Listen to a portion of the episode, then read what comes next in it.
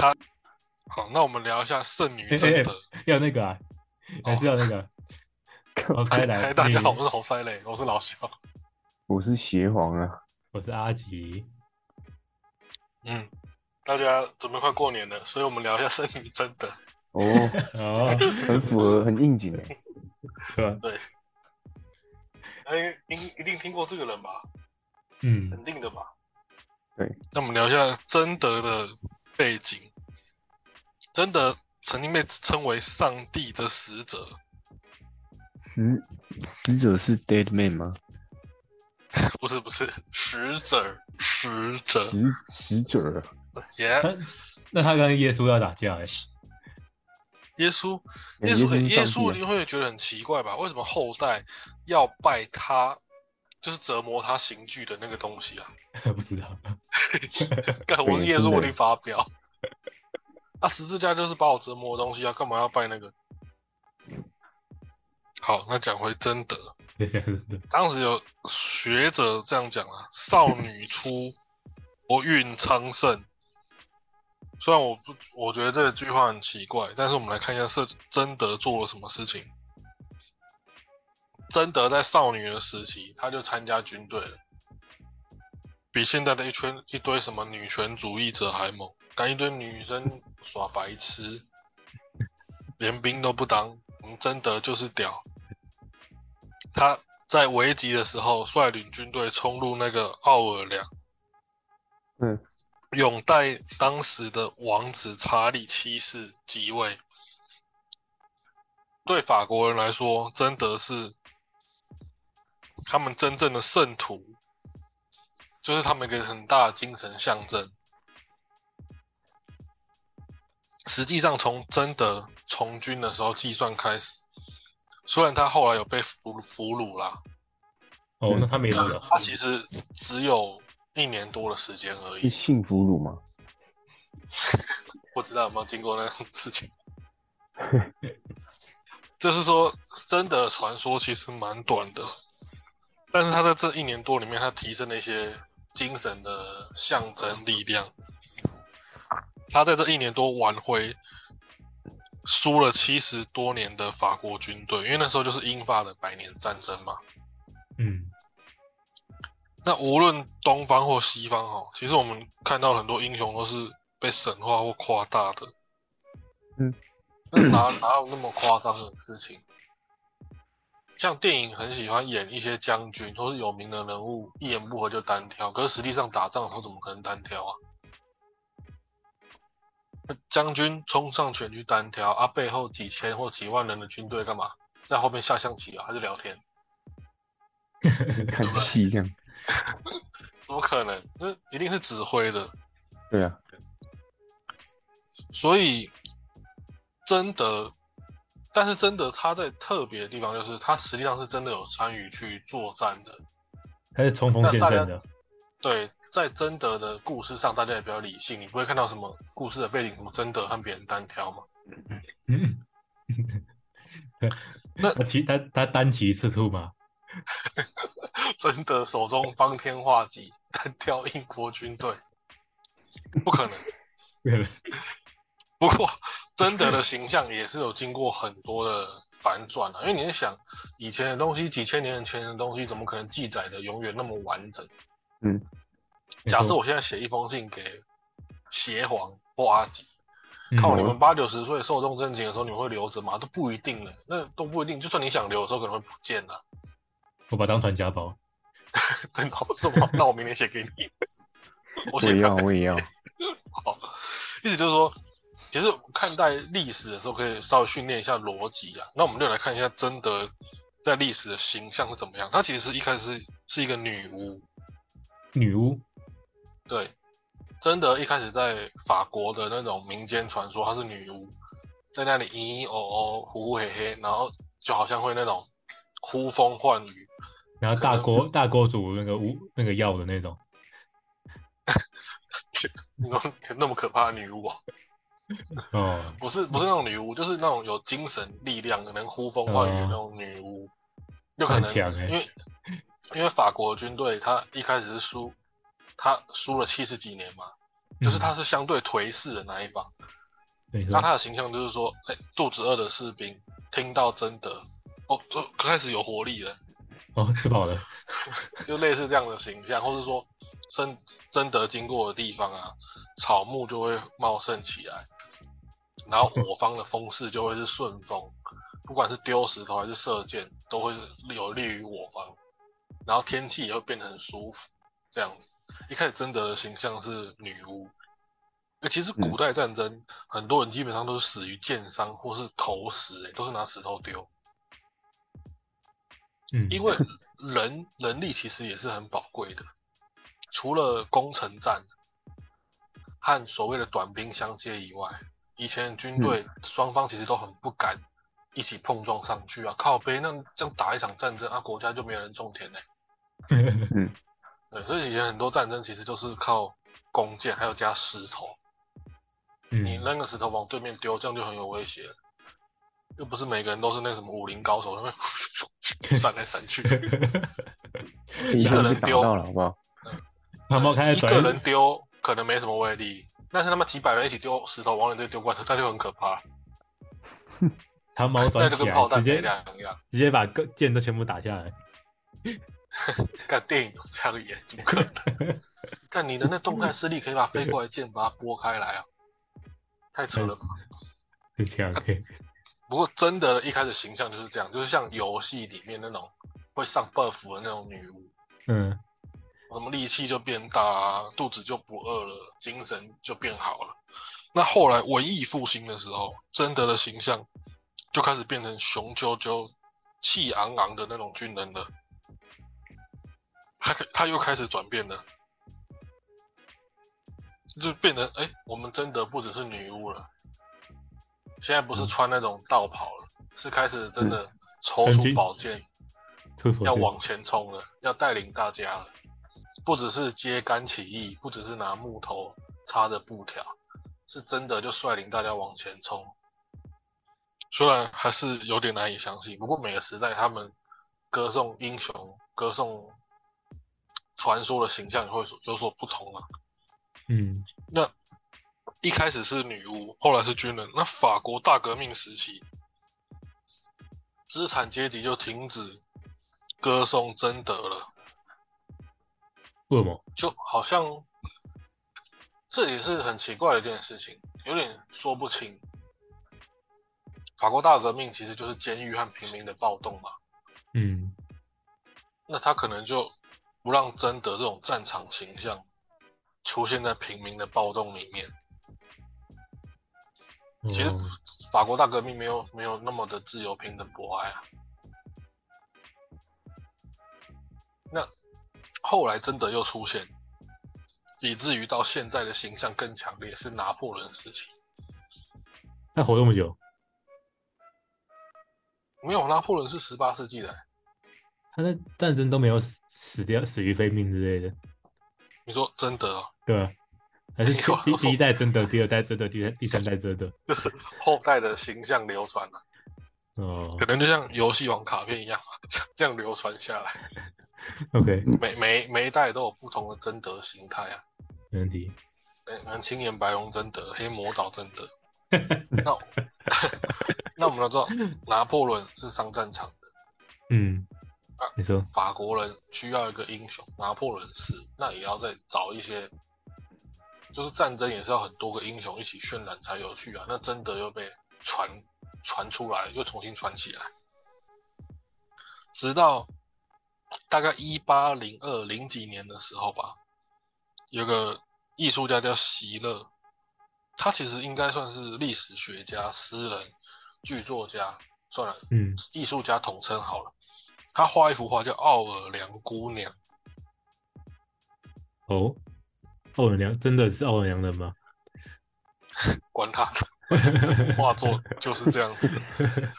那也因为这个十八世纪大力推行贞德这个形象，算是一锤定音的了。真的就不再是只是女巫，不再是精神象征，是变成更高尚的，放弃个人幸福，为祖国荣誉战死沙场的女英雄。真的没有活着啊！真的其实后来就被抓到了，就死了。嗯，那在现代教科书里面，真的就是一个没有读过书的乡下女孩，成了法国的民族英雄。那哎，所以真的，她她的画像是高矮胖瘦啊？是什么？高矮胖瘦还是长什么样子？还是没没有正常的身材啊，正常的身材。哎，以前你穿粗布短衣，谁看得出来你身材到底是怎么样？哦，就是你穿那种很厚重的一堆的布在身上，根本看不出来啊，就每个时期长得样子都差不多。都差不多。只是嗯现在大家既定的印象的象征，就是那幅画作《奥尔良姑娘》。嗯，真的是想维护王权的人，他在某方面也不会获得资产阶级的青睐。嗯，所以法国大革命时期，资产阶级就不会去歌颂贞德嘛，对，因为资产阶你是资产阶级，你就不希望会有王权，不然你就不会有私有制嘛。因为征召就没了。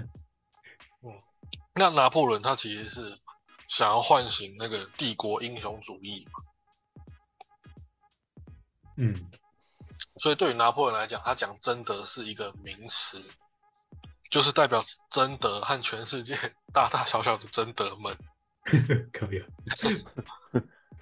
你只要永立英雄主义，永立帝国，那你也可以是真德，你可以是男真德、女真德、高真德、矮真德都可以，哦，变成一个形容词了。没错。那这是真的在历史上一个形象啊。嗯，不过，我们也可以从另外一个人去形容，大家一定听过一个诗人叫伏尔泰嘛？嗯，伏尔泰说：“真的是法兰西的灵魂。”那我就觉得这些英雄的传说越来越夸张了。嗯，那大家有没有听过一个人叫做雅克科尔？那个是什么？没有欸没有，这个这是什么我没听过。雅克科尔这个就是比较实际有作为的人物，因为战争有时候需要一些英雄的渲染，可是你战争是要靠很多方面去打的嘛。嗯那雅克科尔他就是一个真的帮助英法战争中帮助法国的一个商人，他是一个多元化的集团董事长，他筹钱呐、他想办法筹钱拯救法国。哦，那那他还有爱国哎。战争就是这样，其实战争很多时候是打后勤，打的不是战场上的东西，嗯是打后面的东西。讲个题外话，第一次世界大战的时候，日俄战争没有人会想到俄国会赢啊，但是嗯美国借钱给日本，他提供大力的财政和物资，嗯就像上次有聊到一战的时候的美国借好多钱给别人。其实战争和我们电视上或是心里所想的很多的时候是相反的。但是你电视你不拍战斗的画面，不拍战争的画面，那那也不够好看啊。拍一群拍一群人在开会，这样战争的样子也在电视上戏剧也不够强力。但其实很多时候战争都是打后勤。就战场上而言，一个军人可能要五六个人种田养他、欸，嗯因为战场上的军人是很需要吃饭的，嗯不只是吃饭，还要国家的后勤提供那个装备嘛。没错。你冲上去，如果打起来，你那个刀断掉，什么都断掉，你不能第二天出去，嘿嘿，我没武器，那我就死定了，这样子。只能抢别人的。对，所以我们我们就聊一下，除了有那种民间传说的贞德，我们可以讲一下真正筹钱的人。一，那我们就讲这个同时期的人物，一个叫雅克科尔的，OK，他做了一件事情，就是替当时的查理七世筹钱嘛。嗯查理其实这个人就是前面讲过的那个贞德上战场，然后拥护这个王子，然后最后法国逆转胜，但实际状况不全然是那样子。雅克科尔出任法兰西的财政大臣，财政大臣就是要为王室筹钱。那有时候你要筹钱，你要有基本的底子，底子是来源于什么？就跟现在的货币本质一样，就是信任。嗯雅克科尔他本人是一个不错的人，所以他的信誉蛮好的。那他说服对方贷款的办法，也是编织一个梦想。他以法兰西王室即将打赢的土地为抵押，诶，他法国明明就没什么赢，他还可以说服别人说法国要赢啊。他就向地中海城市借款，可是地中海的商人也不是傻瓜啊，嗯。他不相信这个说辞，可是他们宁愿赌在雅克科尔这个人身上。那这个人很厉害，对，因为他本身的信誉良好，就是科尔他本身是一个不错的人，他有时候不错的人讲出一些可能难以置信的话的时候，你也愿意给他一点机会试试看，嗯就是这样。那经过雅克科尔的嘴炮啊，或是说运筹帷幄，他让亚查理七世重整军备。这时候，那法国已经筹到一定的钱了。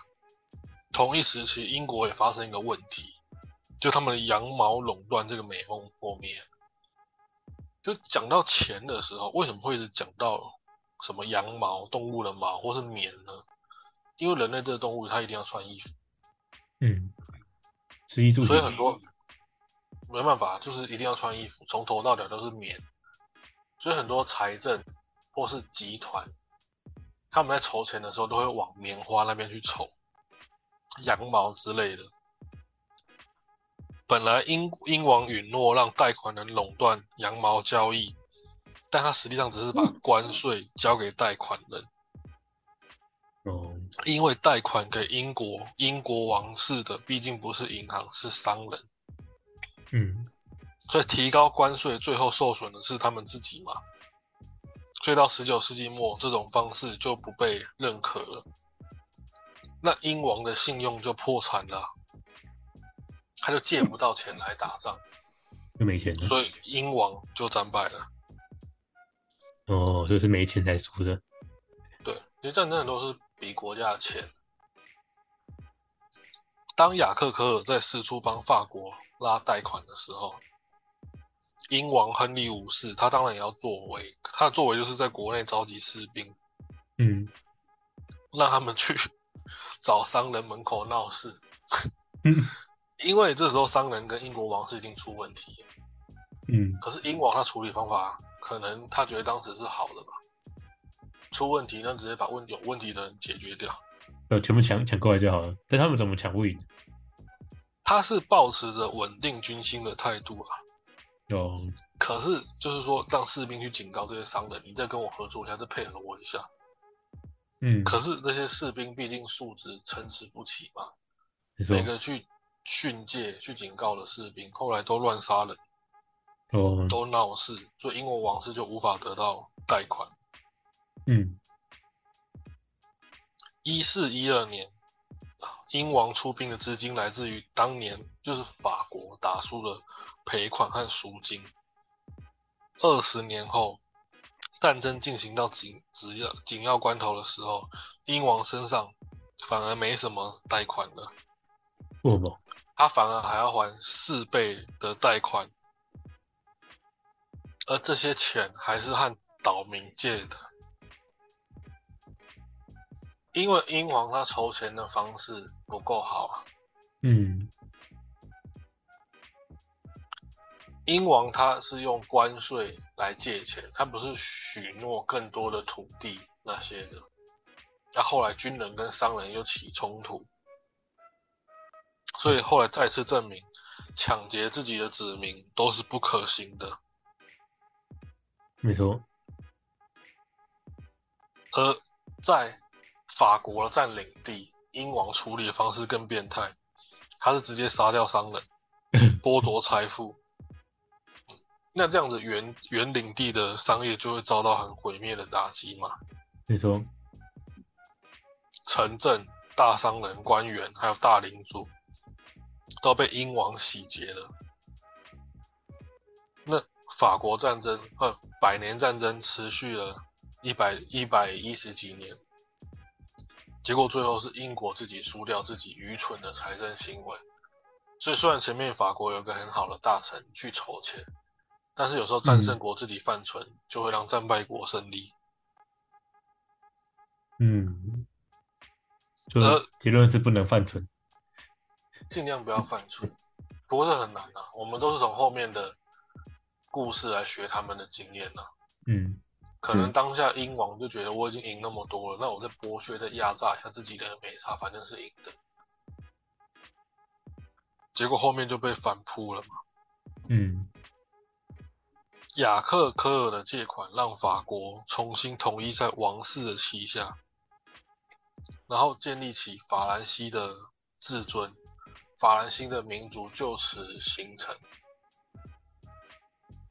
可是这个雅克科尔的结局也不太好，因为不是有句话叫那个“鸟进工厂，是假的，他是被自己人杀了。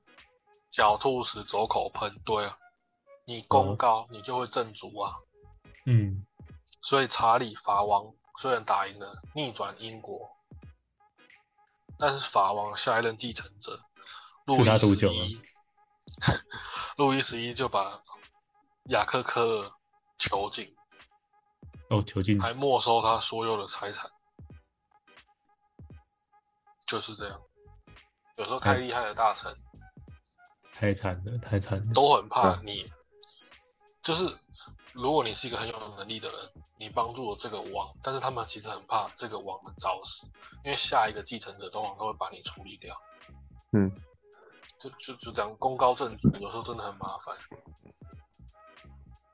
要不是就之前我们好像有有讨论到那个 A、B、C 老板、上司跟员工的那个概念吗？说三积分金哦，对，那我讲对这个啊，对啊，没错，类似吗哦？这个还比三积分金更直接一点。嗯就是如果你是很会打仗的将军，你帮这一代开疆辟土了，嗯，那皇皇帝开国完之后，你差不多也要死啊。可以可以的是了。对啊，你皇帝不会让旁边的大臣太厉害，反正在某方面而言，拉拔人是拉拔不完的啊、嗯，所以这个。也是蛮可悲的哦。这雅克科尔这个厉害的财政家，嗯，他实质上，当然英国自己犯蠢是最严重的，但是他实质上也帮王室筹款，还恢复那个民族的那种自尊心。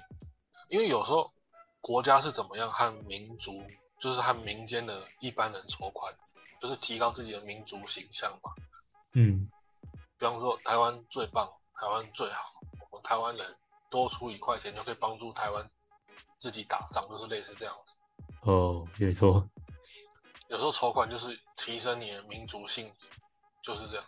所以为什么不管是战争国还是战败国，股票在战争的初期一定赚钱，就是这样子来的。因为一开始打仗的时候，股票都会先下跌，嗯嗯，没错因为一开始战乱的时候，股票市场就受影响嘛。没错，大家会但是害怕。当国家国家开始鼓吹信心，还有开始让自己国家产业动起来的时候，股票就开始上涨。所以股票其实有个铁则，在某方面而言，就是算是铁则，是叫做暂时买进。战争的期间要买股票，那买到什么时候你要停止甚至卖出，哦，那个就无法预测。对，所以这这个这个真的难以形容，没错。只能说战争一开始的时候，大家都有机会发财，嗯可是你不能买在低点，然后你卖不到高点，因为人民其实不知道战败国是要不要输嘞。那，没人知道谁先知道谁像德国的讯息不德国平等。二战的时候，德国和日本的老百姓在首都被打爆之前，都以为自己国家还是准备要赢的。嗯。那又说回我们前面聊的话题，就是说，你看，实际上帮助到，实际上帮助到法国的这个雅克科，他最后死在牢里，真假的？还被剥夺他的所有财产、跟人身自由，还有权利。啊，只加入军队一年多，最后兵败被俘的贞德却成为传说，就会这样。所以是蛮不公平的。但是其实两个人都死了啊，只是一个是死在战场，成为传说，啊，一个是在后方在后勤实际帮助胜利，而却死在自家人的牢里，那很惨的。而且两个人都不好过啊。而且也不会有人帮平复啊。